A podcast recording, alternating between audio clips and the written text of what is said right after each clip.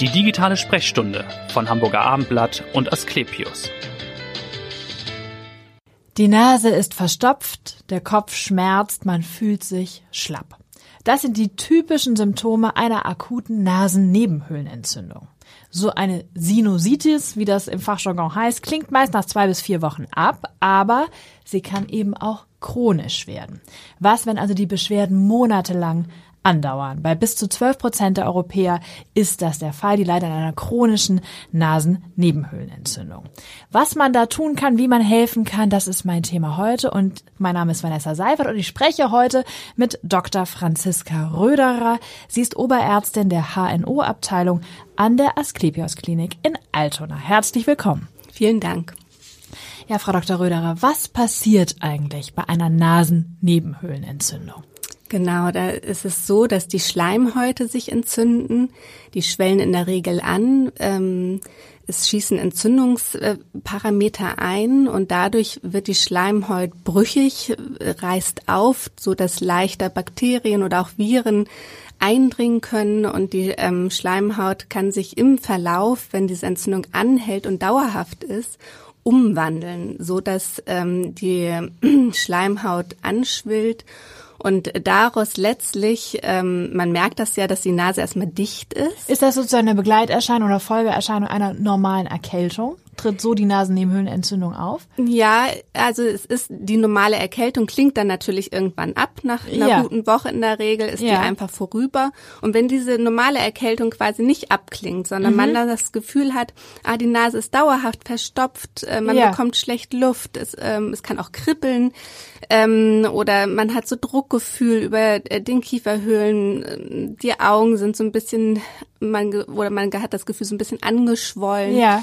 Ähm, Kopfschmerzen gehen nicht so richtig weg. Dann ähm, so stellt sich das sozusagen dar. Mhm. Man riecht möglicherweise auch schlechter und schmeckt ja. dadurch dann auch schlechter. Ähm, so stellt sich das dann dar und dann findet so ein Umbauprozess statt der Schleimhaut und daraus können letztlich ähm, auch diese Polypen äh, in der Schleimhaut entstehen. Genau, und dann wird es sozusagen chronisch und die und Beschwerden dann wird es bleiben. chronisch und die Beschwerden bleiben. Es müssen nicht immer Polypen entstehen, es können ja. auch ohne Polypen sein, dass diese chronische Entzündung vorhanden ist. Aber äh, in einigen Fällen ist es so, dass sich dann richtig die Schleimhaut umwandelt zu Polypen.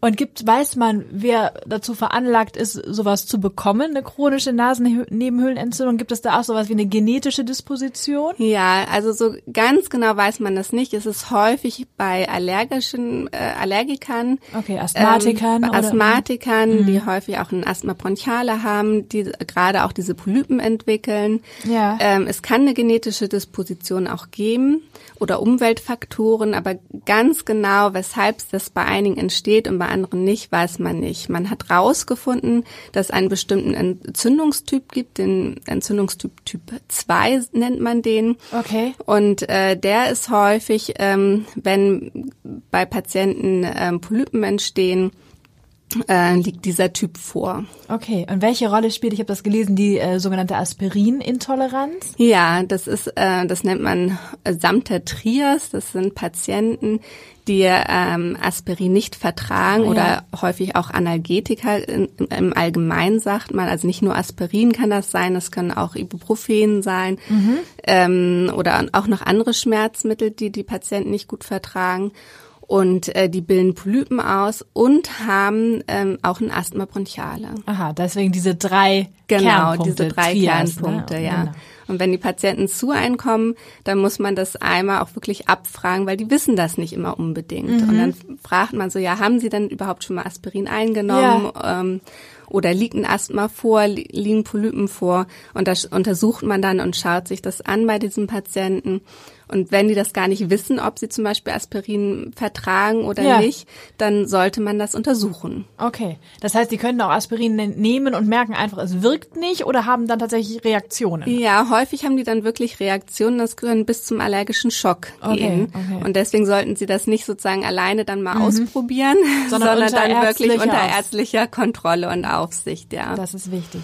Dann kommen wir jetzt zur Kernfrage natürlich, wie behandelt man das, wenn man jetzt bei Ihnen sitzt mit der chronischen Nasennebenhöhlenentzündung? Man würde ja erstmal sagen, man probiert es konservativ, wie ja. es schön heißt. Also mit Nasensprays oder wie macht man's? Genau, bevor sie zu uns sozusagen ins Krankenhaus ja. kommen, ähm, ist der niedergelassene Hals-Nasen-Ohrenarzt, der hat meistens alles schon ausprobiert. Also sie haben abschwellende Nasentropfen genommen die sollte man dann nicht länger als ungefähr eine Woche nehmen, weil sonst werden sie abhängig davon genau. und dann gibt es so einen Rebound-Effekt, dass sie die nehmen, aber es nicht mehr abschwillt. Mhm. Ähm, dann verschreibt der Hals-Nasen-Ohrarzt in der Regel ähm, kortisonhaltiges Nasenspray. Das wirkt nur lokal an ähm, den Schleimhäuten, so dass man das eigentlich unbedenklich nehmen kann. Und ähm, das sollte man aber auch für längere Zeit nehmen, damit es auch wirklich wirkt. Ja. Ähm, und die Schleimhäute auch abschwellen können und die Entzündungsreaktion zurückgeht. Mhm. Und ähm, wenn das aber auch nach paar Wochen nicht gewirkt hat, kann man dann so eine Stoßtherapie mit systemischen Glukokortikoiden geben, also mit Cortison. Ja. Das sollte man aber nicht regelmäßig machen, weil das hat dann natürlich größere Nebenwirkungen. Mhm. Aber so einmal kann man das natürlich ausprobieren probieren ne? ja. und gucken, wirkt das.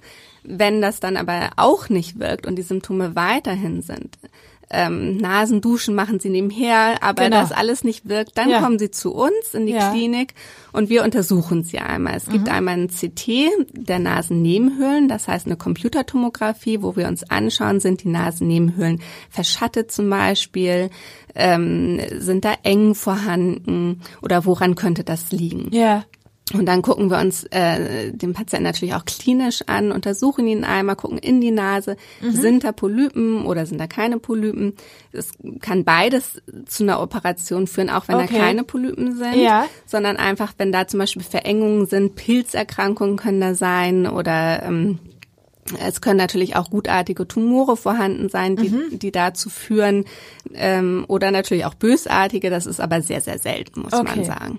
Und das alles könnte dann zu einer Operation führen, zu einem genau. Eingriff als Option. Ja. Das heißt, da würde man entweder die Polypen, sofern welche da sind, entfernen oder eben auch die gutartigen Tumoren oder was sich Ja, genau. Man hat. würde dann in den, also durch die Nase ist die OP, man, von außen sieht man in der Regel erstmal nichts. Okay. Mhm. Und dann geht man in die natürlichen Eingänge, die vorhanden sind und die erweitert man okay. und eröffnet die Nasennebenhöhlen, also die Kieferhöhlen zwischen äh, den Oberkiefer und der Auge da immer paarig angelegt sind, die Nasennebenhöhlen, da geht man dann rein, mhm. dann zwischen den Augen in die Tiefe und dann nochmal in die Stirnhöhlen und schaut da überall ähm, nach und äh, würde diese äh, ja die kleinen Knochensequenzen sozusagen entfernen, ja. ähm, so dass dann äh, der Abfluss wieder ähm, vorhanden ist. Und wie lange dauert so ein Eingriff?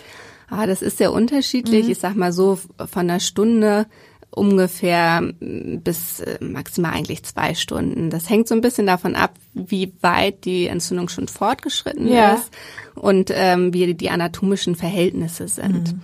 Und die Patienten würden dann noch bleiben über Nacht nochmal oder ist ja. das so, dass es schon äh, dass Nein, die Patienten Nein. bleiben dann schon äh, mhm. ein, zwei Nächte zur Kontrolle, äh, weil es ist natürlich, man arbeitet bis zur Schädelbasis in der genau. Regel. Und das sollte man dann schon kontrollieren. Danach die Nase auch pflegen. Die Patienten fühlen sich danach, sind natürlich schon auch erschöpft, sage ich jetzt mhm. mal schlapp. Ähm, manche haben auch Nasentamponaden danach erstmal ja. in der Nase. Und ähm, wenn die rauskommen, dann ist das erstmal so eine ganz schöne Erleichterung. Ja, und dann ja. den meisten geht's danach nicht direkt sofort äh, mhm. sehr gut, weil natürlich ähm, die Schleimhäute dann auch natürlich erstmal reaktiv wieder anschwellen. Richtig, nach dem Eingriff. Aber so ne? nach einer Woche sollte es ihm deutlich besser gehen. Ja, jetzt könnte man hoffen, die Operation ist äh, die Lösung aller Probleme, aber so einfach ist es ja leider nicht, weil man im Prinzip nur das Symptom bekämpft, richtig? Ja, genau. Das ist leider so. Wir können die Grunderkrankung damit nicht heilen. Mhm. Ähm, es ist so, dass in 20 Prozent reicht es, dass man einmalig operiert und ja. dann die Patienten nie wieder was haben. Aber 80 Prozent haben dann eben doch wieder 80 Prozent haben dann doch wieder was und mhm. äh, es ist auch häufig so, dass man, äh, dass viele schon nach einem Jahr, gerade die mhm. Patienten mit Polypen, äh, nach einem Jahr schon wieder äh, Polypen ausgebildet haben und ja. wieder operiert werden. Und da kann man auch präventiv nichts tun, dass sich die Polypen nicht wieder bilden. Nee. Leider im Moment noch nicht. Man mhm. hat jetzt aber herausgefunden ähm, über die Asthmatherapie, äh, wo man schon diese Medikamente anwendet. Das sind Biologicals mhm. und ähm, da gibt es bestimmte äh, Interleukine, die ähm, man herstellen kann Und äh, da ist es so, dass äh, dieser äh, Typ 2 Inflammationsweg, den ich vorhin schon mal erwähnt ja. hatte, dass man sagt, bei 80 Prozent äh, der Patienten liegt der vor. Und dort greifen diese Biologicals ein. Okay. Und die äh, können zum Beispiel die Rezeptoren blocken oder ähm, bei bestimmten, es gibt unterschiedliche Interleukine und diese Medikamente sind auch unterschiedlich auf bestimmte Art und Weise. Mhm. Und dadurch können die aber diesen ähm, Entzündungsweg hemmen. Ja. Und ähm, dadurch diese Umwandlung der Schleimhaut verhindern. Mhm und diese dauerhafte Entzündung stoppen. Ja. Und dadurch äh, ist es sogar so, dass äh, die Polypen durch diese Medikamente zurückgehen und sich um, also zurückwandeln. Okay, das heißt, es kommt für eine Patientengruppe in Frage, die immer wieder Polypen genau. ausbildet und man sagt, man kann nicht immer wieder, womöglich schon nach einem Jahr, erneut operieren. operieren. Genau, also das ist ja sehr unangenehm mhm. für die Patienten, wenn man immer wieder operieren muss und ja. diese Polypen, also man guckt quasi zu, wie diese Polypen wachsen mhm. und das ist natürlich nicht schön. Das ja. möchten wir natürlich auch nicht. Ne? Und äh, für diese Patienten, äh, man muss natürlich dann vorher noch mal so ein bisschen genauer schauen, äh, bestimmte Biomarker im Blut, ob ja. die vorhanden sind, ob diese Entzündung wirklich da ist, weil die Medikamente, wenn man die gibt, es ist so, dass man die bis jetzt zumindest lebenslänglich Okay, das ist auch nicht mal eine Woche Tablettentherapie, genau. sondern wirklich dann Das andauernd. ist so eine Dauer-Spritzentherapie äh, okay. in unterschiedlichen Abständen. Das hängt von Medikament ab, aber mhm. nicht täglich, aber äh, ähm, sozusagen monatlich meistens ist es schon so, dass man dann, dann, eine mhm. Spritze bekommen muss. Und ähm, das ist natürlich ja auch nicht angenehm, wenn man das lebenslänglich Klar. machen müsste. Und seit wann gibt es diesen innovativen Ansatz?